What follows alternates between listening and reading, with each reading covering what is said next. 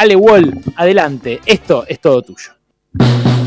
Cumple 70 años el cilindro de Avellaneda, eh, esa arquitectura que vista desde Google Maps eh, parece como una especie de neumático celeste y blanco, un, neumático a punto de salir, por eso por supuesto el cilindro, eh, así le decimos al estadio Presidente Perón, porque su construcción fue durante el primer gobierno de Perón, fue gracias a un crédito blando que gestionó un hincha de Racing como su ministro de Hacienda, Ramón Cereijo, un crédito blando que no fue solamente para Racing, tampoco, hubo para otros clubes también, hubo durante esos años eh, muchos gobiernos que alentaron la construcción de estadios de fútbol. Racing iba a tener su estadio, ¿sabes dónde? ¿Dónde? En el en el Parque Retiro, en donde hoy está el Sheraton Hotel, en donde hoy se hace, ahí iba, eh, iba, a estar el estadio de Racing. ¿En serio? Imagínate, pero, claro. pero eh, ¿qué? ¿No, ¿No, era de Avellaneda el club? ¿Qué onda? Sí, el club estaba en Avellaneda, pero Perón recomendó a sus dirigentes, ¿por qué no lo hacen en el Parque Retiro? ¿Por qué no lo hacen ahí? Imagínate, está enfrente, que todos llegaban todos los trenes, un lugar eh, este, súper eh, increíble. Sin embargo, una asamblea, en la asamblea predominó eh, lo local, predominó, se votó en contra de ese traslado y Racing se mantuvo en Avellaneda. Un estadio, el cilindro, al que lo rodean muchas historias, por supuesto los títulos, por supuesto las tardes, las noches de celebración, también la de sufrimiento de Racing, porque durante los 35 años en los que Racing estuvo sin ser campeón, mientras esos, mientras esos años se acumulaban, lo que se acumulaba además era la conspiración mística, la idea de que ese lugar estaba embrujado. Una de ellas, una de ellas, una de las historias, eh, tal vez la más insólita, fue la posibilidad de que se hubieran enterrado siete gatos negros en la cancha durante la década del 70. Ya que hablamos de perros y gatos, Mira, siete gatos en, la cancha, siete gatos bajo el césped. Un mito que se sostiene. Eh, lo que se cuenta es que un grupo de hinchas de Independiente entraron, eh, aprovecharon la, infidelidad de un empleado de Racing, se metieron en la cancha y enterraron esos gatos. Eh, esa historia la retomó un técnico, Juan Carlos Lorenzo, el Toto Lorenzo, a principios de la década del 80. Había escuchado hablar de eso y que hizo, mandó a, excavar la, cancha de Racing. Me estás jodiendo.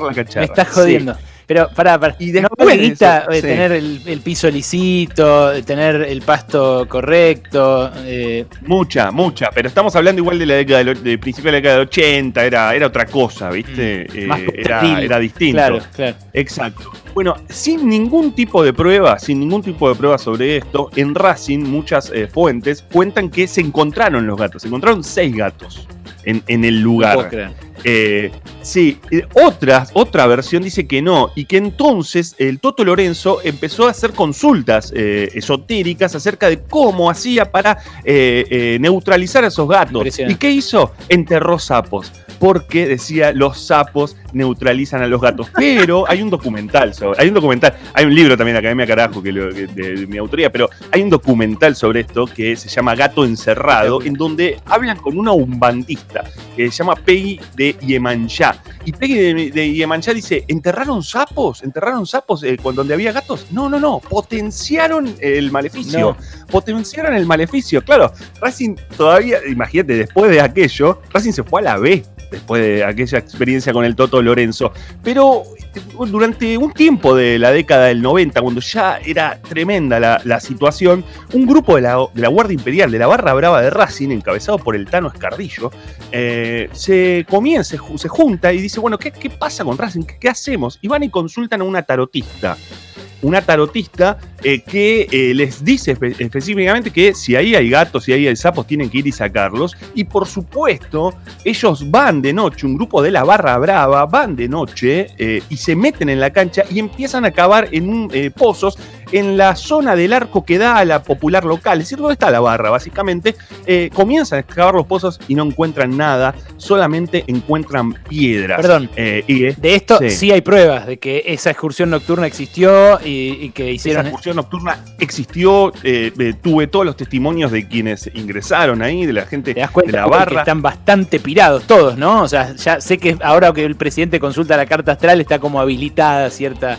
cierta Pero si no salían no salían campeones, no salían campeones. Imagínate la, situación, la sensación. Y tanto es así, tanto es así, que un 14 de febrero de 1998, un sábado, Racing tenía que jugar con Colón, con Colón de Santa Fe, en Avellaneda. El presidente era Daniel Lalín, un pelado, seguramente recordarás, El que le revolearon un tambor en la cabeza, Well, sí. Por supuesto, le revolearon un redoblante en la cabeza, le hicieron explotar, no solamente le sacaron sangre, sino le hicieron explotar los anteojos. Bueno, Daniel Lalín, ¿qué organizó? Organizó un exorcismo en la cancha de Racing. Espectacular.